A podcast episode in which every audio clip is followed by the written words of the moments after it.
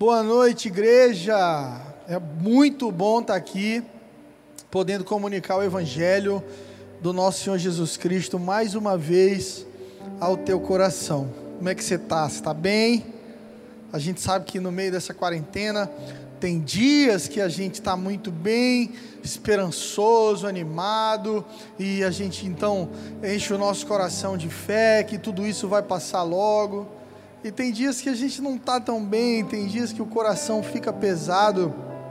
E é por isso que eu quero trazer uma mensagem para o teu coração nessa noite, para que a palavra de Deus possa fazer a fé do teu coração florescer, trazer ânimo e você entenda que Deus te chamou para ser o mesmo nos momentos de crise.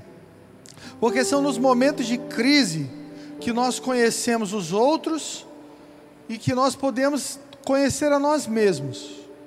Você lembra de Sadraque, Mesaque e Abidnego?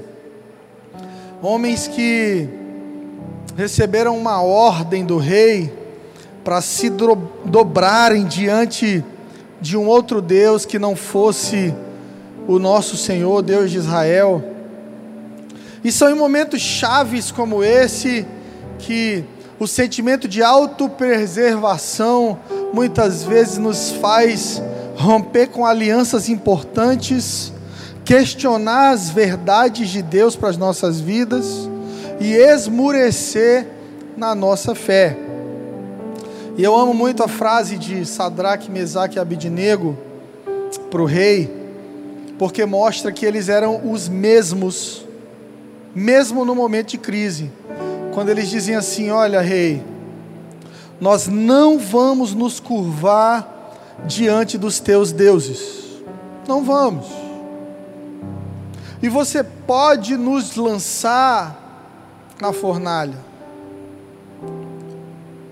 E se o Senhor não nos livrar da fornalha, ainda assim, nós não nos dobraremos diante de outros deuses e continuaremos adorando ao nosso Deus. Você sabe o que é isso? Integridade. É ser inteiro. É ser o mesmo no momento bom e ter o mesmo coração no momento ruim. Nós estamos vivendo uma crise. E a crise ela revela o caráter. Assim como o fogo expõe a impureza, você já viu um ourives trabalhando? Ele pega aquele maçarico e aumenta a temperatura, coloca um fogo forte, então o ouro vai derretendo, e, e às vezes ali ele vai separando impurezas e, e deixando que o ouro fique realmente exposto a uma alta temperatura, para que ele seja purificado. Por isso nós devemos louvar ao Senhor, continuar amando ao Senhor, preservar os seus mandamentos e a sua vontade para as nossas vidas, nos momentos de crise, porque a crise ela vai expor o nosso caráter, ela vai revelar as impurezas do nosso coração e nos dá a oportunidade de voltar ao Senhor voltar ao Senhor, como o povo de Israel no livro de Juízes, em que a Bíblia diz tantas vezes assim: então Israel fez o que era mal perante os olhos do Senhor, e o Senhor os entregou na mão dos seus inimigos, eram os midianitas. E aí, debaixo de juízo, de fome, de opressão, de morte, a Bíblia diz: então Israel clamou ao Senhor e o Senhor os respondeu. Porque mesmo nos momentos de crise, Deus responde a nossa oração sincera. Eu quero trazer essa certeza para o teu coração, meu irmão. Deus ouve as tuas orações. Quando você ora com sinceridade, Deus tem ouvido as suas orações. Ah, pastor, mas eu não me sinto digno. Eu não acho que Deus ouve as minhas orações, porque eu não sou digno de ser ouvido por Deus. Ei, Deus não te ouve porque você é digno. Deus te ouve porque Jesus é digno, porque Jesus morreu e ao terceiro dia ressuscitou. A palavra diz que ele, a justiça de Deus, morreu, se fez maldição em nosso lugar. E por causa disso, a palavra conta que o véu do templo foi rasgado ao meio. E véu simboliza separação. É como se Deus estivesse dizendo para a humanidade: a partir de agora, o sacrifício foi feito, cordeiro perfeito recebeu a ira, o véu do templo foi rasgado, e todo aquele agora que orar, com sinceridade, e todo aquele que quiser entrar na minha presença e entrar nela no nome de Jesus, porque Jesus é a chave, Jesus é o acesso. Será recebido, será aceito. Quem é você no meio da crise? Quem é você no meio da crise? No momento da cruz de Jesus, eu estou assistindo um documentário e estou lendo a biografia de Jesus escrita por Charles Swindoll. E algo muito interessante da vida de Jesus é que ele começa o seu ministério aos 30 anos e ele vai avisando que ele vai morrer, ele vai morrer, ele vai preparando os discípulos para isso. Mas justamente no momento da morte, Jesus fica sozinho na cruz apenas João e algumas mulheres. E toda aquela multidão que cercava Jesus em busca de milagres desapareceu. E todos aqueles discípulos que diziam para ele: Eu morro por ti. Ah, eu vou dar minha vida pela tua causa. Eu vou te seguir até o final, Jesus. Como é bom te ver multiplicando pães e peixes. Como é bom te ver abrindo os olhos dos cegos. Como é bom te ver ressuscitando os mortos. Jesus, eu estou deixando tudo para trás. E agora a minha vida é a tua. Agora tudo que o Senhor fizer, eu vou seguir. Eu estou deixando para trás os meus interesses. E eu te servirei para sempre. Mas no momento da crise, 95% destes sumiram, se esconderam, morrendo de medo, desesperados, com sentimento de autopreservação. Eu não, não sei nem quem é esse Jesus aí. O momento que ele mais precisava Porque a crise, ela expõe as nossas verdadeiras intenções. É na crise que nós sabemos com quem podemos contar. De vez em quando eu recebo no meu WhatsApp, Pastor, eu te amo, pode contar comigo. E eu sei com quem eu posso contar. Porque uma mensagem de WhatsApp não significa que eu posso contar com aquela pessoa. Nós estamos acostumados a dizer coisas que não estamos dispostos a viver. A gente até pergunta para as pessoas assim: está tudo bem? E a gente quer que a pessoa diga que está, porque não queremos perder tempo ouvindo a dor dos outros. Porque se o outro disser que não está bem, eu não quero me sujar com a dor do outro. Então a gente pergunta se está tudo bem já indo embora. A gente diz que ama as pessoas, mas não está disposto a, a caminhar a segunda milha. A gente diz conta comigo, mas farinha pouca, meu pirão primeiro. A gente diz, Jesus, tu tem tudo de mim. Mas quando vem a cruz, a gente se esconde. Porque enquanto enquanto nós não entendermos que o evangelho é cruz, nós estaremos vivendo uma vida gospel, cheia de autopreservação e louvores que massageiam nosso nosso ego. A gente vai viver um cristianismo de um Deus que é uma caixinha de promessa sempre para me ajudar, sempre para me abençoar, sempre para me perdoar, mas eu nunca estou disposto a dar algo a mais para Ele. Graças a Deus pelos fiéis, porque no meio da multidão existem os fiéis: João, Maria, Maria Madalena, Salomé. Diz a história que estavam ali diante da cruz de Jesus E talvez os soldados romanos olhando, e que, quem são estes? Será que são seguidores? Eles estavam arriscando a própria vida, porque não existe evangelho que não arrisque a sua vida, não existe evangelho que não te leve para a morte, irmão.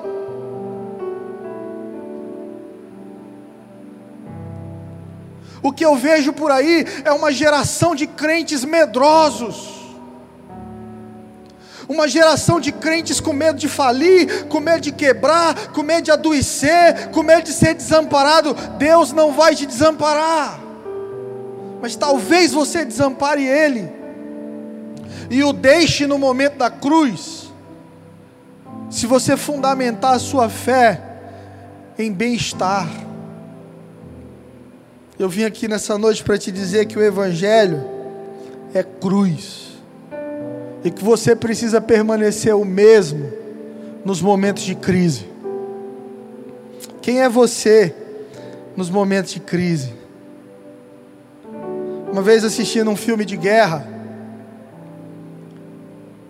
eu vi um menino que não queria ser soldado e ele é alistado contra a vontade dele. E então ele não quer matar, ele não quer atirar, ele não quer nada. Mas ele se vê e num dado momento, no meio da guerra, com uma arma na mão, e ele vai morrer se ele não atirar. Então ele dá o primeiro tiro, ele mata um primeiro soldado inimigo, e, e aquilo traz para ele uma sensação de: é isso. E no decorrer do filme, ele vai se tornando um soldado sem sentimentos, toda aquela inocência toda aquela compaixão que ele carregava no início se perde no meio da guerra. E ele se torna um assassino. Em algum momento, alguém olha para ele e diz assim: Se a guerra mudou quem você era, mesmo vencendo a batalha, você perdeu a guerra. E é isso que acontece com muitos de nós nos momentos de guerra, de crise. A gente vai se permitindo mudar. A gente vai ficando mais egoísta. A gente vai ficando mais crítico. A gente vai ficando mais egocêntrico. A gente acha que, que na guerra a gente tem que sobreviver.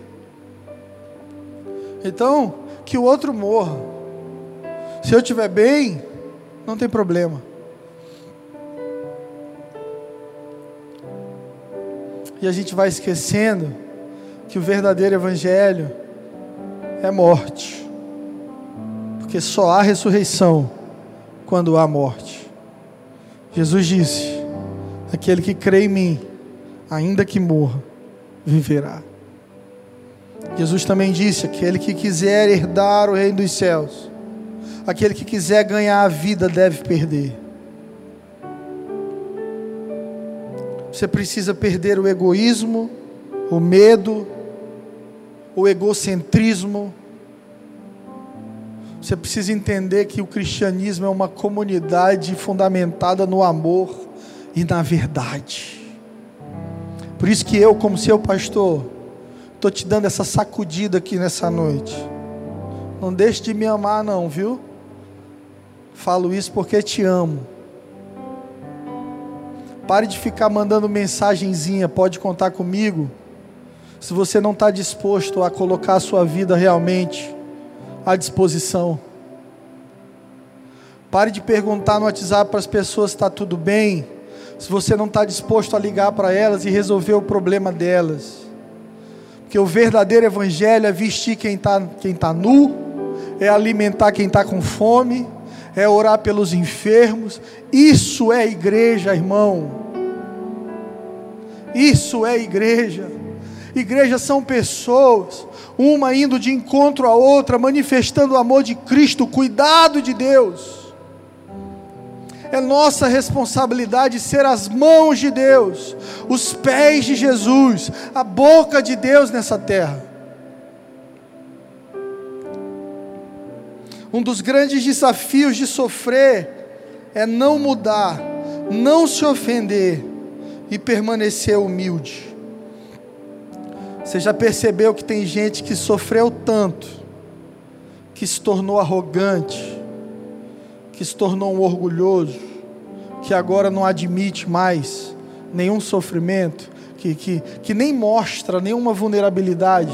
A pessoa sofreu tanto que ela pode estar no pior momento da vida dela. Você diz assim: como é que você está? Ela te diz: melhor do que nunca. Tem gente que a gente diz assim na rua. Eu já falei para mendigo na rua: Deus te abençoe, querido. O mendigo olhou para mim e disse: A todos nós. Que a gente vai vestindo uma casca, uma armadura. Já sofremos tanto que deixamos de confiar nas pessoas e achamos que então a solução é fingir que está tudo bem. E aí vamos vivendo uma vida de ofensa, de soberba e de sofrimento. Na crise, nós sempre vamos tentar achar um culpado para as nossas dores e fracassos.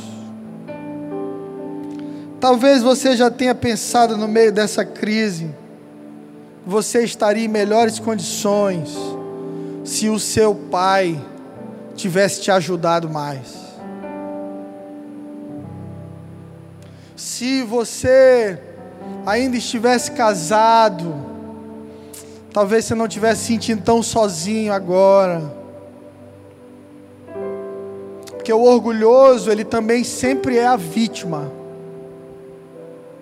Então o orgulhoso, ele trai a esposa, ele machuca os filhos, ele abandona o lar.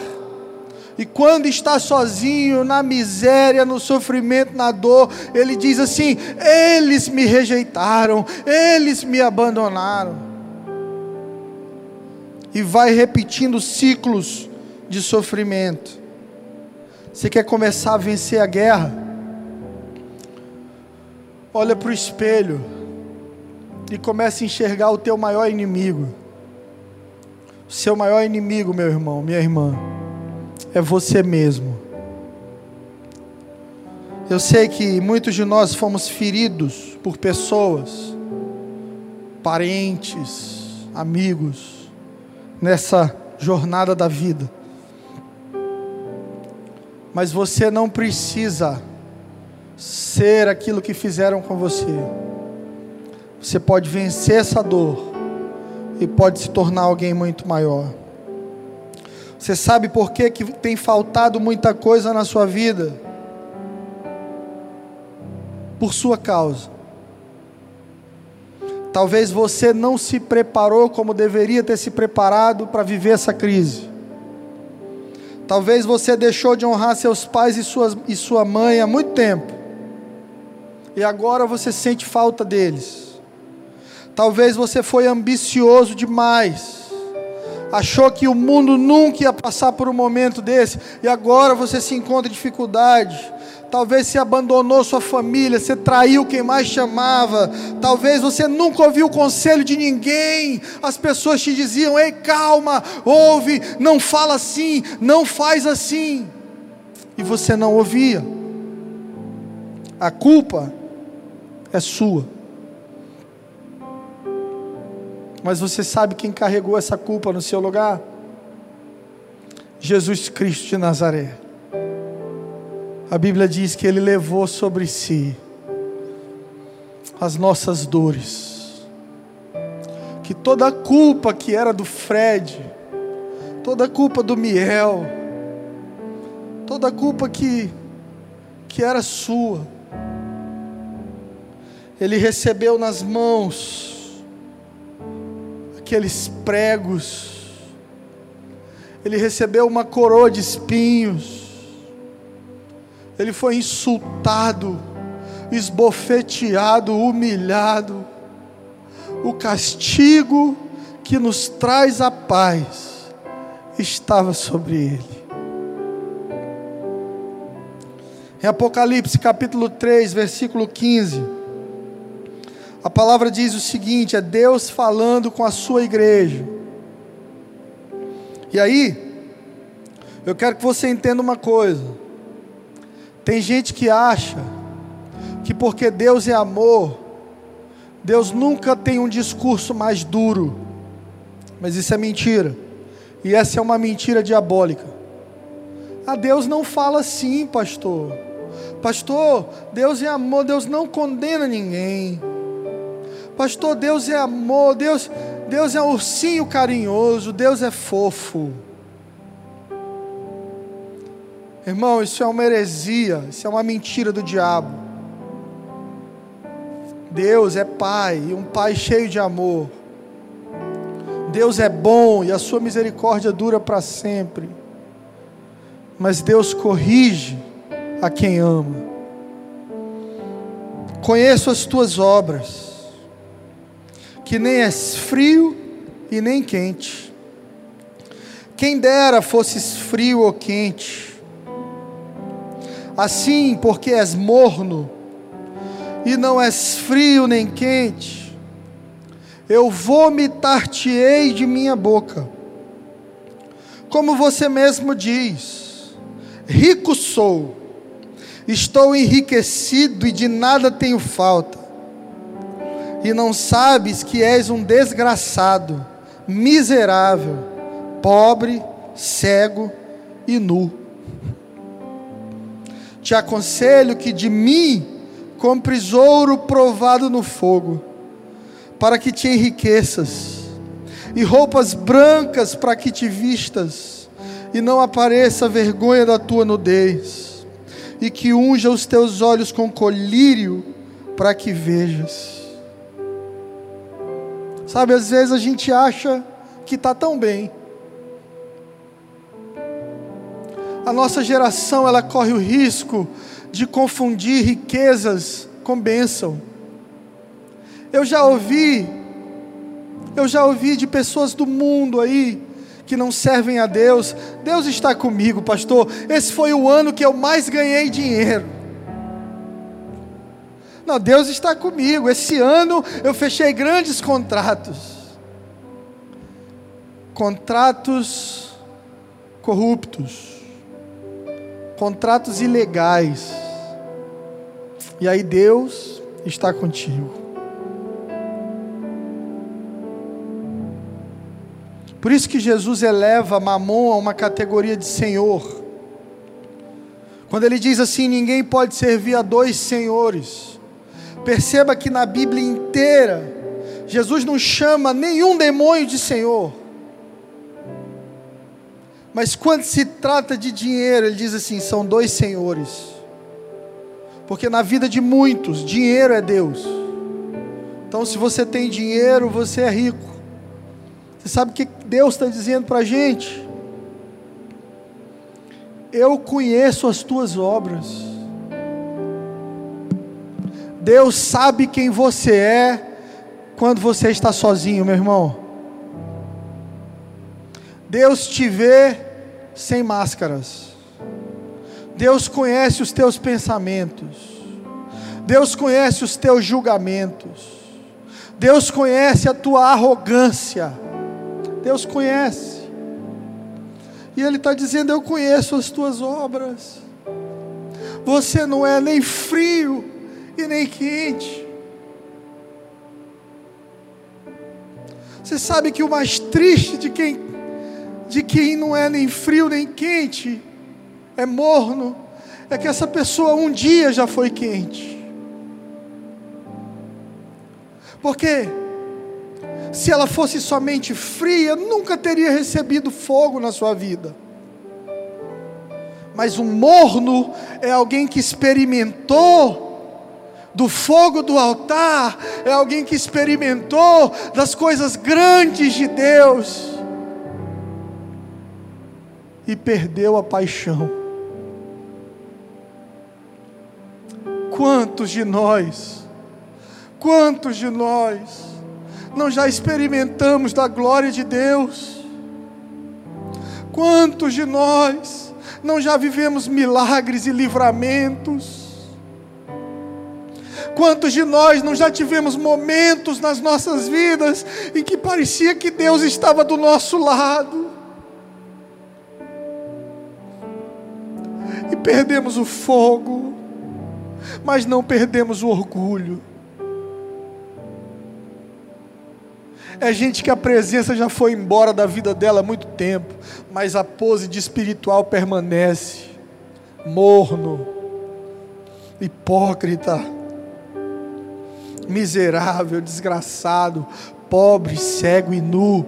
É Deus que está falando com a gente, igreja. É gente que perdeu a presença, mas continua querendo a pose da presença. Fica postando na internet 700 Bíblias, estou fazendo meu devocional. Muitas vezes não lê nem um capítulo, fecha tudo, guarda, vai para o Netflix mas tem que mostrar para os outros que é espiritual. Esse é o pior lado de uma espiritualidade doentia.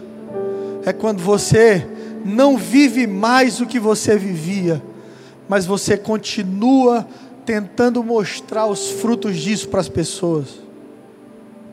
Não tente levar as pessoas a um lugar que você não tem ido. Permaneça o mesmo. Deus diz assim, ó, porque você não é nem porque você é morno, não é nem frio nem quente. Eu vou te vomitar. Sabe o que é isso? Eu tenho náusea de gente mais ou menos. Eu tenho náusea de quem parece, mas não é. Eu tenho náusea de quem diz: "Tô contigo, Deus", e no primeiro momento de crise sai voado, sai correndo. Eu tenho náusea de quem fala que é generoso, que é dizimista, que para ajudar o pobre tem que tirar uma selfie com ele. Deus está dizendo: Eu tenho náusea das tuas obras, porque elas são uma mentira. Eu te aconselho que compre de mim ouro. Deus está dizendo: aquele fogo refinador que você experimentou um dia, continua comigo para que te enriqueças, porque a verdadeira riqueza, a verdadeira riqueza, não está nas coisas dessa terra, mas num verdadeiro relacionamento com Deus, amém? Deus está dizendo: você quer ser rico de verdade? Compra ouro de mim, filha. Compra ouro de mim, filho esquece o ouro da terra, compra ouro de mim, gasta tempo comigo, volta para mim, volte ao primeiro amor e eu te farei rico de verdade. Roupas brancas para que te vistas, roupas brancas fala de santidade, santificação. E para que não apareça vergonha da tua nudez. Sabe por quê? Porque quando você insiste em ser orgulhoso, a tua vergonha vai ser exposta por ele. Eu lembro quando eu era mais novo, eu ouvi a história de um rei orgulhoso. Ele se achava o cara. E aí, um jovem sábio quis desafiar a sabedoria do rei e disse para ele assim: Rei, eu fiz uma roupa que nenhum outro rei na terra tem. O rei era orgulhoso, logo ele disse: Eu quero essa roupa. Rei, essa é uma roupa incomum, não é para todo mundo. Como é que você está dizendo que não é para todo mundo? Eu sou o rei, eu quero essa roupa. E aí então aquele jovem diz o seguinte: a roupa é invisível, rei. Somente pessoas muito sábias conseguem enxergar essa roupa. O rei disse: Então é para mim, eu estou vendo ela. Olha que linda. O rei fica pelado. E aquele jovem coloca aquela roupa que não existia nele. E ele sai pelo reino, peladão, achando que estava vestido. Quando na verdade estava exposto por sua arrogância. Por isso Deus diz: pobre, cego, nu. Compre colírio para ungir teus olhos, para que você possa realmente ver. Porque a crise, ela pode mudar a nossa maneira de ver as coisas. A crise pode nos transformar numa vítima, em que a gente começa a dizer: eu estou assim por causa de Fulano, não, eu estou assim porque a vida não é justa comigo. Não, se, se minha mãe tivesse me ajudado, se eu não tivesse sido abusado, se eu não tivesse tido um problema na minha vida, então eu conseguiria ser melhor. Deus está te aconselhando, compra colírio do céu nessa noite, para que você possa enxergar as coisas da maneira de Deus. O segredo para atravessar a crise, meu irmão, é a perseverança é para quem permanece. Cristianismo de verdade é para quem permanece. Ser igreja de verdade é para quem permanece. Tiago, capítulo 1, versículo 4, a palavra diz: Deixem que a perseverança complete a sua obra para que vocês sejam completos e sãos, saudáveis, em todos os sentidos, sem nada lhes faltar. Quem é que vai completar a obra em nós? A perseverança. Uma vez meu pai, pregando aqui nesse púlpito, disse o seguinte: Deus não é glorificado por obras incompletas aonde eu moro, bem do lado, tem um prédio que nunca foi terminado. Você sabe o que aquele prédio é? Um símbolo de vergonha, um símbolo de mau planejamento, um símbolo de pobreza, um símbolo de problema. Família brigou, sei lá, sociedade se desfez e ficou ali aquela torre inacabada, aonde se gastou esforço, aonde se gastou dinheiro, mas não foi terminada. E assim está a vida de muitos. Você está achando que está abalando, que está abafando, mas tem gente que olha para você e vê um prédio inacabado. Áreas da sua vida que você nunca teve a coragem de colocar nas mãos de Deus segredos obscuros, pecados de estimação, mágoas, pessoas que estavam no meio da igreja, estavam fumando maconha escondidos, pessoas que estavam no meio da igreja cantando, adorando, mas tinham amantes, pessoas que estavam na igreja, mas vivendo uma vida ilícita, buscando a aprovação de Deus. Deus não é glorificado com obra inacabada, irmão. Por isso Jesus disse: quando você vai construir uma torre, calcula bem se você pode concluir ela.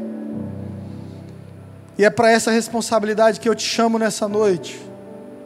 Você tomou uma decisão de servir a Jesus Cristo. Entenda, é até a morte, é até o final. ou então você está vivendo um evangelho condicional. E se é dinheiro que te tira da presença de Deus, o diabo tem um saco para te entregar.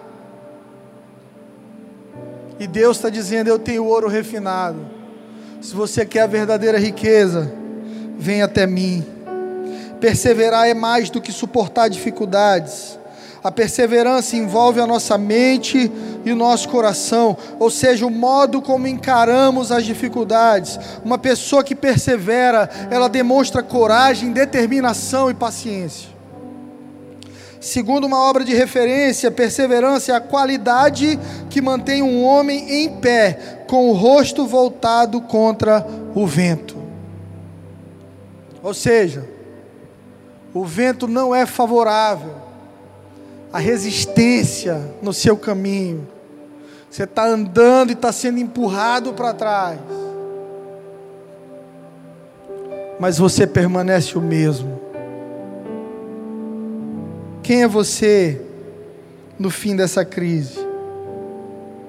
1 Coríntios 10, 12, a Bíblia diz: Portanto, quem pensa está de pé, tome cuidado para não cair não sobreveio a vocês nenhuma tentação, a não ser as que são comuns aos homens. Mas Deus é fiel, e Ele não deixará que vocês sejam tentados além do que podem suportar. Mas quando vier a tentação, Ele também providenciará a saída, para que vocês possam suportar. Essa semana eu vi um vídeo do nosso ministro Paulo Guedes dizendo o seguinte: tem gente querendo premiação, tem gente querendo aumento, tem gente querendo medalha e honra antes de vencer a guerra, e isso não existe. Glória é para quem suporta a dor, prêmio é para quem vence desafios, medalhas são para pessoas que não fogem da luta. Quem é você? No meio da crise. Eu quero terminar essa mensagem lendo 1 Pedro, capítulo 5, versículo 6. Esse gigante que o apóstolo Pedro se tornou na fé, um pescador simples, rústico, que se tornou um gigante, a ponto de ter entregue a sua própria vida, interesses pessoais, conforto, para seguir ao Senhor Jesus até o final. E ele disse: Humilhai-vos, pois debaixo da potente mão de Deus, para que a seu tempo ele vos exalte, lançando sobre ele toda a vossa ansiedade, porque ele tem cuidado de vocês. Sede sóbrios, vigiai, porque o diabo, vosso adversário, anda ao derredor bramando como leão, buscando a quem possa tragar, ao qual resisti, firmes na fé, sabendo que as mesmas aflições se cumprem entre os vossos irmãos no mundo, e o Deus de toda graça, que em Cristo nos chamou para a sua eterna glória, depois de havermos sofrido um pouco de tempo, Ele mesmo nos aperfeiçoará, confirmará, fortalecerá e estabelecerá. A Ele seja a glória e o poder para todos sempre. Amém. Vamos orar. Eu vou orar contigo. Depois a pastora Flávia vai fazer o apelo para você que decide nessa noite caminhar com Jesus de verdade. Pai, nós oramos nesta noite, diretamente aqui da Avenida dos Expedicionários 1001, da tua casa, Senhor, deste lugar de oração. Nós queremos orar por todos os santos, por todos os homens e mulheres de Deus espalhados em Teresina, no Piauí, no Brasil e nas nações da terra. Eu oro por força no meio da crise, Senhor. Eu oro por fé no meio da crise, Senhor. Aquele que começou a assistir esse culto enfraquecido, duvidando de Ti, ofendido contigo, confuso, enganado por pensamentos vãos, eu repreendo em nome de Jesus todo espírito de engano, de tristeza, em nome de Jesus, todo espírito de morte, todo espírito que traz sentimento de desistência da vida, e eu declaro força em nome de Jesus, Pai, que nesse momento o Senhor esteja levantando os guerreiros da última hora, os soldados da última hora, homens e mulheres de Deus que vão caminhar contigo